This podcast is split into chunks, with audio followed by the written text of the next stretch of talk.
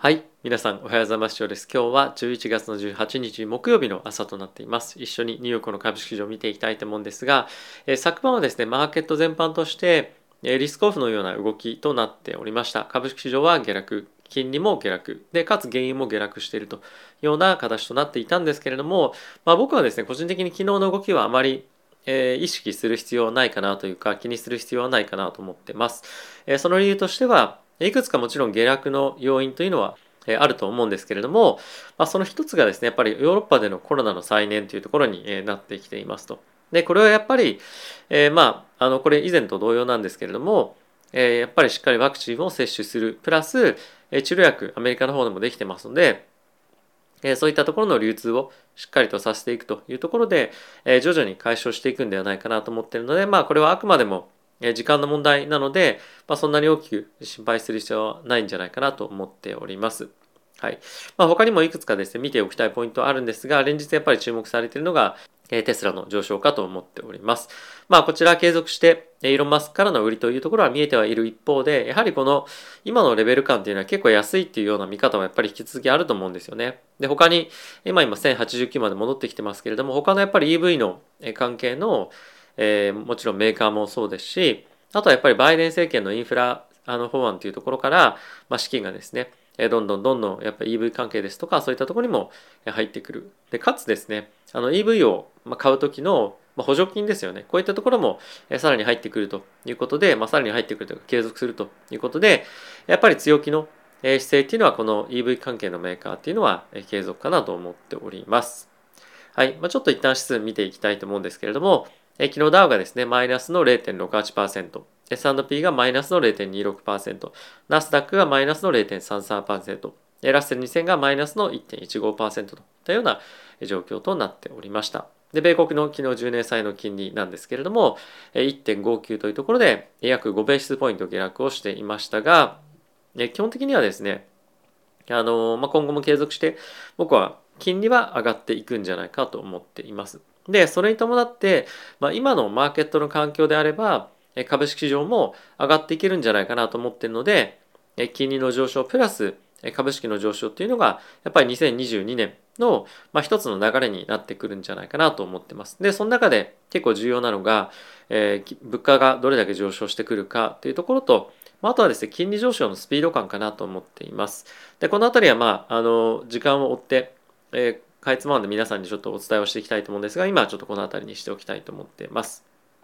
はい。まあ、あとはですね、ちょっと見ておきたい全体のマーケットのポイントなんですけれども、えー、ドル円はですね、引き続き、えー、失礼しました。こちらですね、114.11というところで、まあ、高水準を保っているというような状況で、あとは気になるのが、え、後ほども少し触れてはいくんですけれども、原油の価格がですね、77ドルまで、え、下がってきました。かなり急速な下げなんですけれども、これもう少し下がるんじゃないかなと個人的には思っていまして、え、この下落が続くようであれば、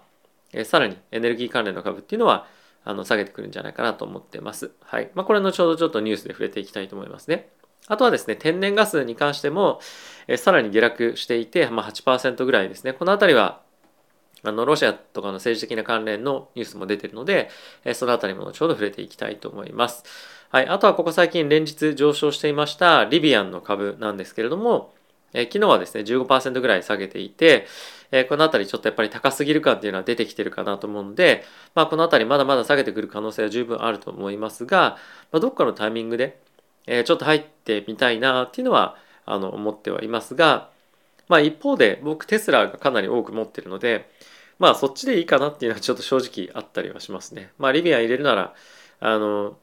テスラを積みますっていう判断もあるしあとはまあ分散するっていうかいうの考え方もあると思うんですが、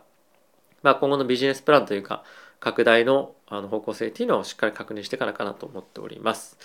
はい。あとはですね、ちょっと今、あの、住宅着工件数なんかっていうのも出てきまして、10月はですね、え回復っていうものを予想していたんですが、え0.7%の減というところがえ実数となっておりました。やはり米国のえこの辺りの着工件数が減ってくるということは、え不動産市場のえスランプっていうふうに言うんですけども、ま、ちょっと落ち込みっていうところも今後もしかするとあるかもしれないのでこの辺りが落ち込んでくると米国の経済の回復っていうところは少しえ疑問感が出てきてもおかしくはないので、ま今回の単発の数字がどうこうとかっていうよりも、え継続して見ていきたいと思っております。はい。ちょっと子供が起きてきましたが、続けますね。はい。で、え先ほど申し上げましたけれども、えメルケルさんがですね、今、ヨーロッパの方で、まあ、というかドイツですね、第4波来てますよということで、え注意をしていました。で、今後やはりこの辺りは、えあのドイツの経済っていうのはですね、非常にやっぱりヨーロッパの方でも、え中核ですので、やっぱドイツが倒れればヨーロッパ倒れるっていう感じにもあのなりかねないので、えこの辺りどういうふうな対応を取っていくのかっていうのは、継続して見ていきたいと思っております。まあ、この辺りはですね、本当にあのヨーロッパだけではなくてアメリカの方にも影響がなきにしもあらずではあるものの、え、そのやっぱりヨーロッパは結構得意というかそのアメリカの市場って結構 ヨーロッパのことを無視したりするので、えー、このヨーロッパの経済がどうこうっていうところももちろんそうなんですが、えー、こういった感染が、え他国にどう拡大していくかっていうところの方がま注目したいポイントかなと思っております。はい。えー、次なんですけれども、モデルナがですね、まあ、再度提出をしましたよと。で、何をですかというと、FDA に対して、えー、オールアダルツに対して、えー、まあ、みんな、すべての政治に対してですね、COVID のブースターショット3回打ちの申請を行いましたということがニュースとして出ていました。で、これは、あの、バイオテックに関してはですね、あのもう進んでいるんですがモデルナに関してはやっぱり少し副反応とかっていうところが問題視されていたりとかデータが足りないということで再度提出されたんですがこれがまあ承認されるようであればさらに世界的に加速してですねえーと、ワクチンの接種っていうのが、まあ、進んでいくんではないかなと思っております。まあ、この辺りはあの悪いニュースではもちろんないんですけれども、まあ、ちょっとこういった一悶着あった後ではあるのでモデルナのワクチンをどこまで接種したいという人が実際いるのかどうかっていうところも含めてちょっと見ていかないといけないニュースかなと思っておりますがまああの株式市場にとってはまあプラスの要因かなと思っております。はい。で、こちら今非常に注目されているのが、ロシアがウクライナをですね、攻めるんじゃないかっていうことが、今一つ話題としては上がっています。で、えー、ソ連の時代からですね、まあ一緒だったんですけれども、まあ、あの、ソ連崩壊して別れて、で、今、あの、プーチン大統領としては、いやウクライナはロシアのもんだろうということであの攻めていく可能性が今かなり出てきていると。でまあロシアとしてはですねあのウクライナの方から非常に難民が入ってきたりとか、まあ、そういった政治的混乱を、まあ、起こす要因だみたいな感じで非常に攻めているんですよね。でヨーロッパだったりとか世界的にもこの動きを非常に注目をしていて、えー、やめなさいみたいな感じでですね言っているんですけれどもえ国によって若干対応違うんですがドイツとか結構しっかり言ってるんですね。でその一方でなんですけれども、えロシアからですね天然ガスを運ぶ際にパイプラインであの運んでるんですがそれがですねえっとウクライナを通っていくんですよね。なので、えここのウクライナとの関係をヨーロッパの方の諸国が、まあ、非常に口出しとかをしたりすると天然ガスの供給止めるぞみたいな感じで、まあ、今非常に値段が高騰しているにもかかわらずそういったことをやられるとかなり経済的に厳しいということもあって、まあ、今非常にあの難しい政治的に緊張状態にあるというようなことが、え起こっておりますと。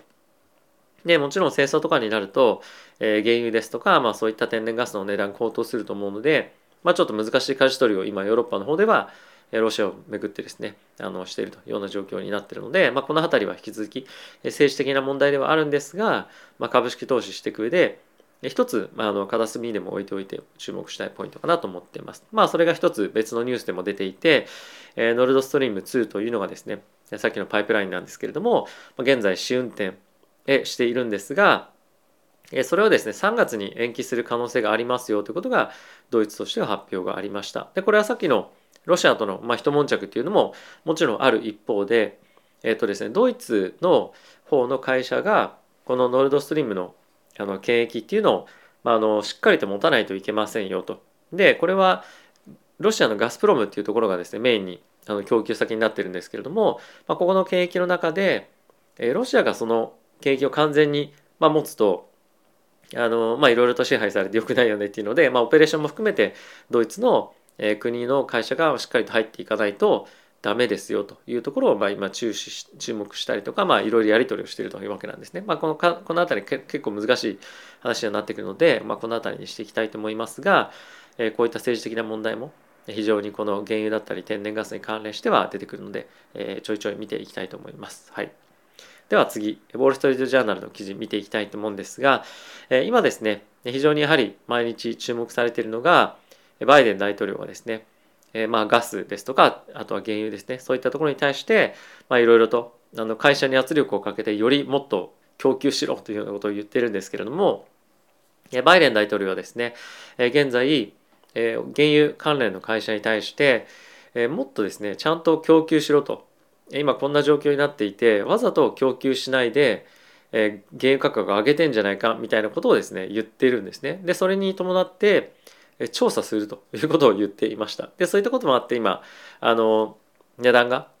まあ、原油の価格今ちょっと下がっていると思うんですけれども、まあ、これがですね、まあ、一つ理由として、まあ、原油の価格があってあの未生成の、まあ、オイルのが中間にあってその先にまあガソリンがあのあるっていう流れだと思うんですけれどもガソリンの価格は今どんどんどんどん上がってるんですよね。で原油もまあ比較的高いと。でこの未生成のまあ部分っていうものが未生成のとこのあの何ていうんですかオイルがあってそこの値段は結構下がってるんですね。これちょっとなんでかっていうのは理由わかんないんですけどこのガソリンになる未生成の部分のやつが値段下がってるのになんでガソリンだけ上がってくんだよと。ちょっとおかしいんじゃないの？みたいな感じでまあいろいろと話が進んでいるそうです。ちょっとあのすみません。説明がうまくできてませんが、まあ、その辺りの圧力を今かけて取り組んでいるということで原油価格今後下がってくるんじゃないかっていうふうに、まあ、今見られているということですね。まあ、とりあえずとにかくバイデン大統領としては、え、ここの物価上昇というところを抑え込まない限り国民からの支持がどんどんどんどん下がっていくともう中間選挙完全に負けちゃうっていうことがやっぱり非常に頭の中にあるのでこの辺り積極的に連日取り組んでいるというような形ですよね。はい、あとはですねもう一個見ていきたいのがこちらなんですけれどもバイデン大統領は、えインフラ政策の一つの一環として EV の推進っていうのを進めていきたいと思っているんですね。でその中で EV を購入する上での補助金というものを今いろいろとアレンジしているんですが、えー、何でもかんでも EV であれば同じ補助金が適用される、えー、まあ、税金関連が適用されるというわけではなくて、えー、会社によって違うと。でこれなぜかっていうと会社によって、え営業でななん労働組合か。労働組合がある会社とそうでない会社の車の割引率が違うんですよね。で、えー、例えば GM とか、まあ、そういった、まあ、伝統的なアメリカの企業に関しては1台あたりなんですかねこれ、えっと、1万2500ドルっていうところを、まあ、上限として、えー、クレジット上げますよと。まああのなんていうんですかね。割引しますよっていうものなんですが例えばその労働組合がない会社どういう会社っていうと、えー、テスラだったりとかあとはトヨタもそうなんですね。でそういう会社に関しては4万あすみません4500ドルえー、税金が、まあ、より他の GM とかを買うよりも EV ですらデモでもかかってしまうというような今法律になっていますと。でこういったところを非常にあの責められているんですけれども一方でバイデン大統領はそういった労働組合の、まあ、言いなりだ犬だみたいな操り人形だみたいに言われていて、まあ、結構批判も高まっていると。でこれってじゃあ本当に何をやりたいんだっていうことですよね。その労働組合の人たちを守りたいのか EV の推進をやりたいのかっていうのがあの定まってないとやっぱりこれは本当に何やりたいのかっていうのがバイデン大統領は分からないっていうのが分からないというかそのまああの票が欲しいっていうのが本当だと思うんですけども、まあ、その辺りかなり矛盾していろいろやってるっていうのは、まあ、一つやっぱり良くないポイントかなと僕もあの思ってはいました。はい、あとはですね今日あの非常にマーケットで大きなインパクトがあったニュースの一つでもあるんですがアマゾンがですねイギリスでビザのクレジットカードを受け入れストップということが発表していました。で、これ理由なんですけれども、まあ、手数料高いですよということが、まあ、メインの理由ですと。で、やっぱりこれを受けて、ビザの株、あの結構下がっているんですが、あのこうやって一旦止められた場合、じゃあすぐ戻しますみたいなのって多分ないと思うんですよね。これって結構ニゴシエーションいろいろとしてる中での話だと思うので、えじゃあ下げられません。あ、じゃあもういいですみたいな感じになってると思うので、えちょっと一旦やっぱりこのビザの株については、まあ、ここ最近非常にいろいろといいモメンタム継続しているプラス、え、リオープニングということで消費がさらに進むんじゃないかっていうようなところも見られてはいたんですが、え、結構やっぱりアマゾンとの契約というかあの関係が立つっていうのはかなり本当に大きいと思うんですよね。なのでこの辺りは、えーまあ、今後も決算とかにもかなりインパクトあるニュースだと思うので注目をしていきたい。プラス他のクレジット会社がどのような関係構築を継続して Amazon としていくかっていうのも注目ポイントかなと思っています。はいまあ、あとはあの経済と関係ないニュースなんですが今アメリカでですね非常にドラッグを、えー、オーバーオーバードーズっていうんですけれども過剰摂取しすぎて、え、死に至るという方が非常に増えているそうです。やはりコロナ禍っていうところも、え、あるのかですね、まあ、フェンタニールっていう麻酔薬なんですけれども、え、それを、え、過剰摂取して亡くなるという方が、まあ、これまでの歴史の中で一番多いような状況になっているのでやっぱりまあ世界的に見てもそうだと思うんですがまだまだコロナの影響っていうのはあるんだなというのを大きく感じさせられたニュースでした。はい、次にブルームバーグ行きたいと思うんですが、えこちらですね、ゴールドマンの CEO でソロモンさんという方がいらっしゃるんですけれども、え彼はですね、マーケットは欲の方が今は恐怖を上回っているような状況だというふうに言っている。で、まあこれ別の言い方をすると、ちょっと強気すぎる、すぎるんじゃないかっていうことですよね。で、こういった状況は長く続かないので、しばらくすると冷めてくるよっていうようなことを言って、まいますと。で、まあ、その中で一つ触れているのが、今後金利が上昇してくる、まあ、これは確実だよねと。そうなってくると株式上はかなり冷え込む、まあ、あの短期的にかもしれませんが、インパクトを受けてくると思うので、いい状況はずっとは続かないよ、気をつけてねっていうのが、まあ、彼が言ってることなんですよね。で、まあ、その一方で今は結構注目されているのが、まあ、原油だったりとかの価格でもあるので、そのあたりの、あの、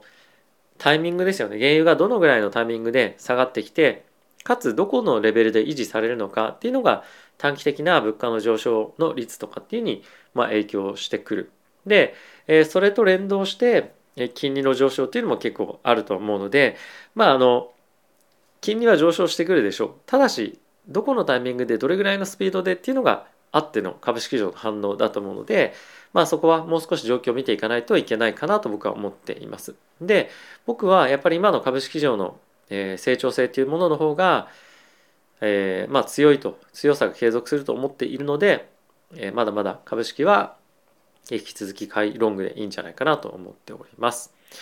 はい。まああとはですね、こういった原油関連に関して、バイデン大統領と習近平主席が議論をしていて、備蓄している原油放出してくれよというふうにまあ言ってたりもして、まあそれで交渉をいろいろしていると。であとは、中国の方では、このエバーグランデの中国恒大の、えー、不動産関連の今スランプ起きてますけれどもコロナよりもかなり影響大きいんじゃないかっていうようなことを言っていますとまだまだこれからニュースいろいろと出てくるわけなんですが、まあ、こういったところがインパクト大きくなってくるような可能性はあるので中国経済、まあ、少し心配だなというのは今ありますよね。はい、